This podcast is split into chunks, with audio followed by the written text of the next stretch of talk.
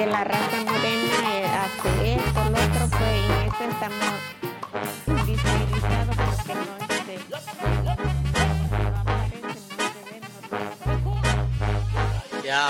no Soy el negro de la costa de Guerrero y de Oaxaca, de esa raza fina y pura que entre otras se destaca. Somos fuego y alegría que existe en este país. Hoy en día ya se dice somos la tercera raíz. Afromexicanos sí, ricos en esta cultura. Aquí en la costa chica todo, todo es sabrosura. Los caminos del sur son una gran aventura. Con gente muy amable que se comporta a la altura. Todo de este lado simplemente es mejor. Con sus calles coloridas llenas de mucho folclor. Las mujeres siempre bellas y los hombres son de honor. Somos pueblos muy alegres y ricos en tradición. Se rompieron las cadenas, hoy ya no somos esclavos. Solo los recuerdos quedan en la danza de los diablos. Todo esto ayer nos causaba mucha pena. Hoy lo celebramos bailando una chilena, tomándote un mezcal o comiéndote un tamal. Las tortillas son a mano, eso es lo mejor que hay, compañero.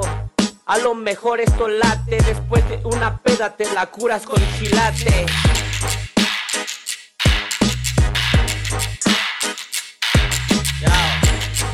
CNC representando.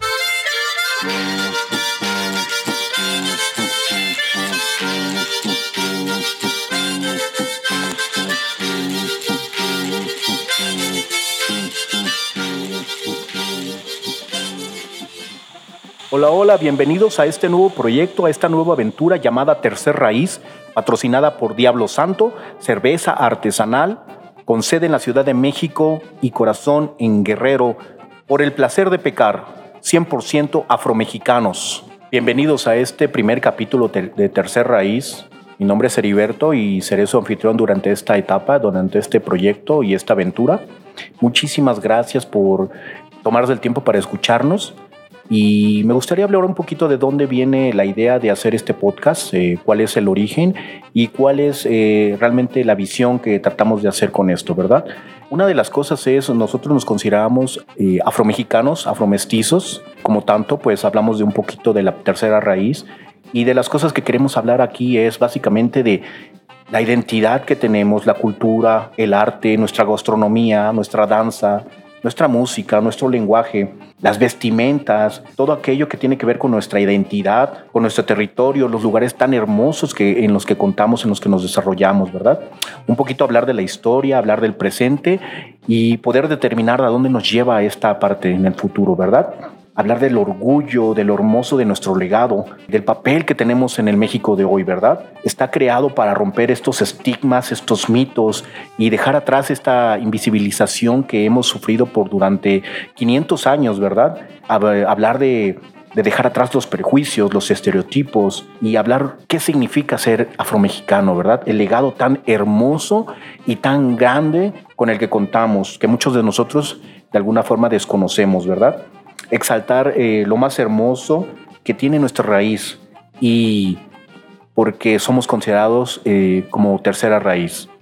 Bueno, en este primer capítulo hablaremos de la historia, que es una parte fundamental en, en ayudarnos a entender un poco más sobre lo que pasó y hacia dónde nos dirigimos, ¿verdad? Eh, se dice por ahí que un pueblo que no conoce su historia está condenado a repetirlo. Y básicamente es importante conocer la historia, conocer los orígenes, para poder nosotros eh, sentir eh, esa responsabilidad que necesitamos para seguir en el futuro.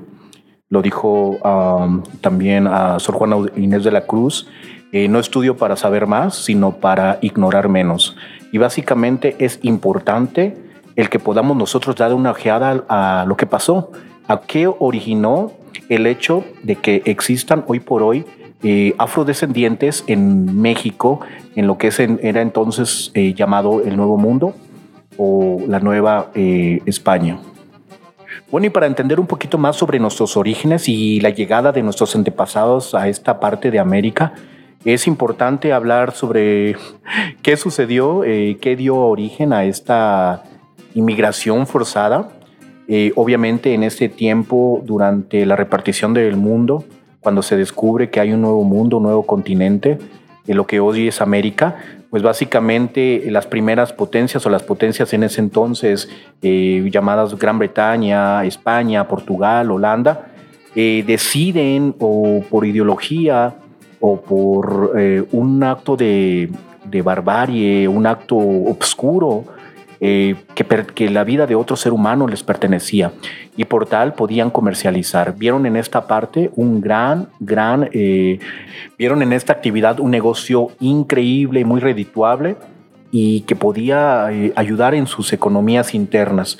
Básicamente estuvieron Europa, África y América involucrados en este gran, gran movilización de eh, personas eh, de África hacia este nuevo continente. Lo que podemos decir que este continente fue construido eh, en base a la esclavitud.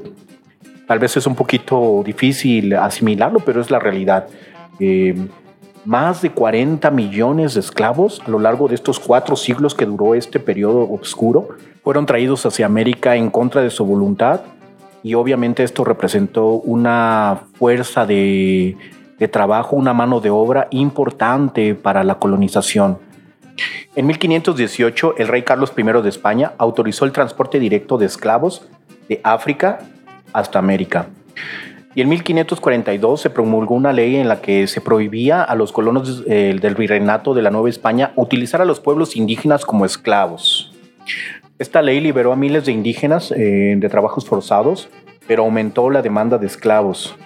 Básicamente lo que se hizo fue una transición, fue un relevo y solamente fue un pase de estafeta, ¿verdad?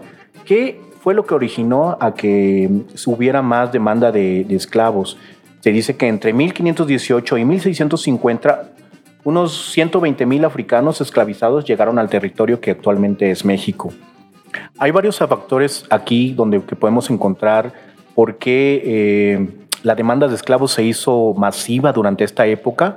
Una de ellas es que debido a la brutalidad con que se hizo la colonización, casi el 90% de los nativos, de los indígenas, desapareció. Entonces la población en la Nueva España había descendido eh, brutalmente en esos pocos años.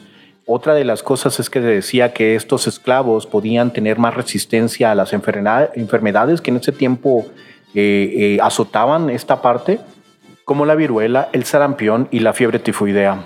Hay que recordar también que estas enfermedades fueron un estrago para los nativos, ya que no se contaban con anticuerpos o no contaban con defensas, eh, y contribuyó también a la casi desaparición de, los indígenas. Entonces eh, también surgió un efecto negativo en esa parte de la colonización. Eh, los españoles creían que los esclavos tenían mucho más resistencia a estas enfermedades y que también tenían una resistencia mayor a los trabajos forzados y a los trabajos físicos que se demandaba en esa época. durante esta época casi 250 mil hombres, mujeres, niños y niñas esclavos llegaron a esta parte de América eh, en los puntos que hoy conocemos como Veracruz, Campeche, y en su mayoría provenientes de las, del África Occidental, de la región llamada Senegambia, África Central, Angola y el Congo.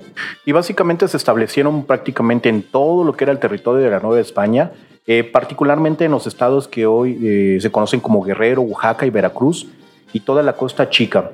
Eh, y ahí se establecieron principalmente ah, dedicados al cultivo del cacao, algodón y a la explotación eh, ganadera. Es importante mencionar que con el descenso drástico de la población indígena, eh, por los factores que ya mencionamos, por casi un siglo, en 1630 la población descendió un 90%, con lo que se tomaron estas medidas drásticas de traer mucho más esclavos para poder eh, suplir o eh, a la mano de obra que en ese entonces era, era ejercida solamente por los indígenas. Bueno, es importante también mencionar que en esta parte de la, de la historia, la población eh, había descendido brutalmente a, razón de, las, de, los, de los datos que les di anteriormente. Y para 1542 esta ley establecía que era prohibida la, esclavitud para los indígenas, para los nativos, impulsada por eh, Bartolomé de las Casas, ferviente defensor de los indígenas, A él se le atribuye ser el defensor o pionero de los derechos humanos y la igualdad fundamental de los pueblos. Esta liberación fue un paso gigantesco en lucha para los derechos humanos de los indígenas, pero también tristemente eh, no acabó ahí, ¿verdad? Nosotros, eh, nuestros antepasados pasaron a tomar ese lugar que los indígenas tenían en la parte de la esclavitud, en la parte de la formación del nuevo mundo. Este fenómeno dio como consecuencia el mestizaje, de lo que podemos, eh, si, no, si bien no fue una, una parte tan eh, drástica como, lo que sucedió en la parte de Estados Unidos y Brasil, que eh, fueron países donde se, hubo segregación racial, en México surge una serie de fenómenos llamado una sociedad de castas, donde obviamente en la parte alta estaban los españoles, ya sean nacidos en España o nacidos en, en esta parte del Nuevo Mundo, y en la parte baja o hasta el fondo estaban los, los indios y los negros. La gran, gran distancia que había eh, económicamente y socialmente determinada por la raza o por, eh, en este caso, por la descendencia, era muy, muy marcada en la Nueva España y eso dio origen a ciertas eh, secuelas de discriminación y ciertas partes donde todavía se siguió viviendo una, una parte muy, muy negativa en esta, y quiero pensar que nos ha durado hasta el día de hoy, tal vez eh, disfrazada de, otra, de otro nombre, pero yo creo que es por lo que estamos aquí, para poder em, entender esa parte y, romper esa cadena. Las estimaciones oscilan entre 10 y 28 millones de personas, de acuerdo con algunos cálculos, algunos estudios que se han realizado y algunas em, anotaciones en las aduanas. Entre 1450 y 1850, al menos 12 millones de niñas, niños, mujeres y hombres africanos fueron trasladados a través del Atlántico principalmente a colonias de América del Norte, América del Sur y el Caribe. Los españoles fueron los primeros europeos en traer esclavos africanos al Nuevo Mundo. En sus inicios, a lo que hoy conocemos como Cuba, Puerto Rico, República Dominicana y Haití. Los primeros esclavos llegaron a Española eh, lo que conocemos como República Dominicana y Haití en el 1501, poco más después de que en 1493 eh, se otorgara por el Papa Alejandro VI un derecho en el que los reyes de Castilla y Aragón podían hacer uso de este o, o que este mundo, nuevo mundo, eh, le pertenecía a España. Y precisamente por eso hablábamos de esta parte oscura de, esta, de la historia, donde las grandes potencias se repartieron al mundo como repartirse cualquier otra cosa. Y lejos de, repartirse el mundo, al territorio, se repartieron a las personas, donde creyeron que ellos podían y tenían el derecho para poner a otra persona o hacer a otra persona esclava, robándole su identidad, su libertad, su eh, dignidad a costa de las riquezas, de lo que esto producía. Pues esta loca carrera por tener el control de este gran negocio, eh, casi enfermizo, eh, por medio de estas grandes potencias como Portugal, España, Francia, Gran Bretaña y Holanda. Y esta trajo como consecuencia que alrededor del mundo se llevaran todos estos esclavos como moneda de cambio y se hicieran al por mayor. También trajo una gran consecuencia en África, donde disminuyó considerablemente la población debido a, estas, este, a esta migración forzada que, que se hizo durante esta época. Esta situación continuó hasta 1860 cuando el último barco esclavista estadounidense llamado Clotilde llegó a, llegó a Alabama eh, con algunos cientos de esclavos capturados en África. Pues bien, con esta, con esta situación eh, que ahorita es difícil asimilarla para algunos de nosotros, pero es importante que conozcamos más a fondo. Obviamente en este podcast, en este tiempo es difícil desarrollar detalles y desarrollar completamente lo que pasó, eh, pero me gustaría sembrar esa parte en ustedes para que ustedes, eh, por iniciativa propia, puedan investigar un poquito más. Y es importante porque nos hace saber quiénes somos, porque muchas veces, aunque a veces creemos que debemos de negar nuestra raíz, cuando nosotros más conocemos de esta historia, cuando nosotros más conocemos de nuestra cultura, más orgullosos nos sentimos. Y más lejos también podemos dejar esa invisibilidad eh, de la cual fuimos objeto por 500, más o menos 500 años. Fíjense qué curioso eh, que tuvo que ser hasta el 2015 que el INEGI, el Instituto Nacional de Estadística y Geografía, eh, incluyera en el censo por primera vez el apartado donde por primera vez en toda nuestra historia y todo nuestro transcurrir en, en esta nueva tierra, en este nuevo mundo, fuimos incluidos en el censo como afromexicanos. Ahí es la primera vez donde el INEGI eh, lanza esta, este nuevo censo y donde las personas pueden ah, describirse como afromestizos eh, y dio como resultado que el 1.2% del total de la población era afromestizo. Fíjense cuánto tiempo tuvo que haber pasado para que esto sucediera. Obviamente fue un gran logro, pero realmente estuvimos invisibilizados todo este tiempo. Eh, otro dato curioso que apenas en el 2009 el Congreso reformó una constitución para que en el apartado, en el apartado del artículo 2 es donde se reconocen los derechos de los afromexicanos. Tuvimos que pasar 501 años desde la llegada de nuestros antepasados hasta el día de hasta el día hasta el 2019 donde nos fuimos reconocidos por la Constitución. Y eso fue de una manera eh, no tan eh, no tan clara, ¿no? Fue de una manera silenciosa, ¿no? No pasó como tal en el que ya se nos diera estos derechos. Entonces, fíjense que es muy importante y siempre hago alarde de que eh, nuestra cultura, nuestra raíz es tan rica y tan hermosa y hay que sentirnos tan orgullosos de todo eso que tenemos, hay que sentirnos tan vivos, todo el colorido, todo nuestro lenguaje, toda nuestra gastronomía, todo lo que nosotros somos.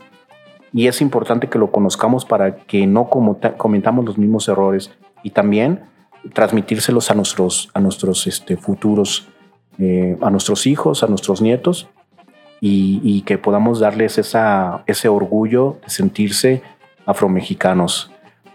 Bueno, y también dentro de nuestro lenguaje tan colorido y tan florido, encontramos estas partes, estas palabras que combinamos y vamos a ver qué significado tienen para nosotros, para los afromexicanos.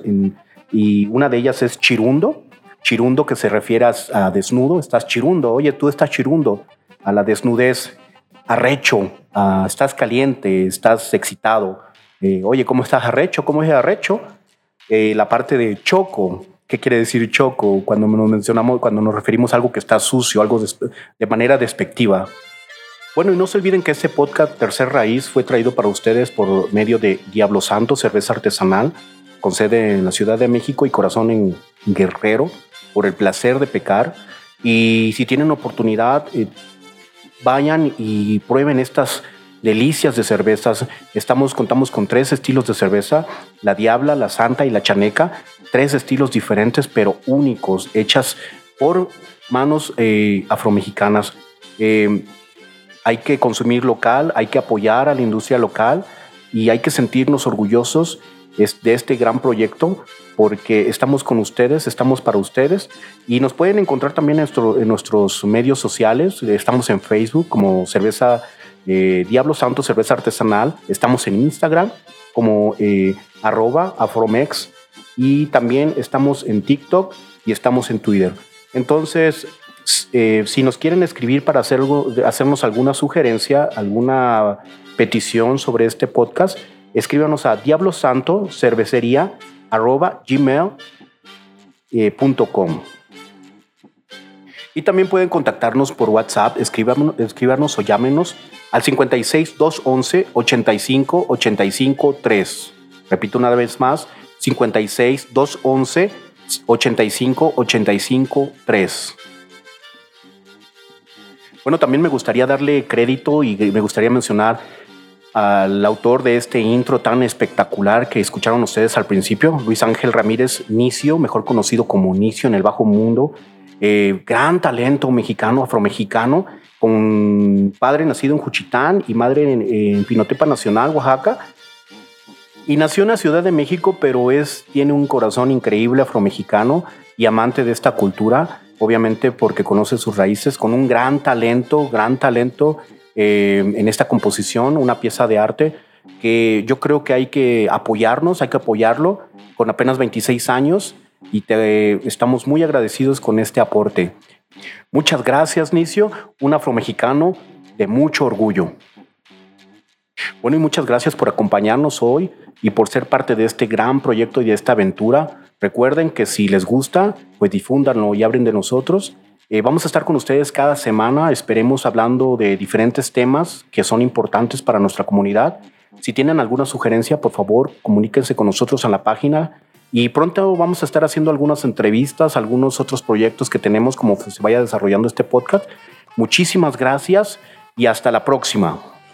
Soy el negro de la costa de Guerrero y de Oaxaca, de esa raza fina y pura que entre otras se destaca. Somos fuego y alegría que existe en este país. Hoy en día ya se dice somos la tercera raíz. Afro-mexicanos y ricos en esta cultura. Aquí en la costa chica todo, todo es sabrosura. Los caminos del sur son una gran aventura. Con su gente muy amable que se comporta a la altura.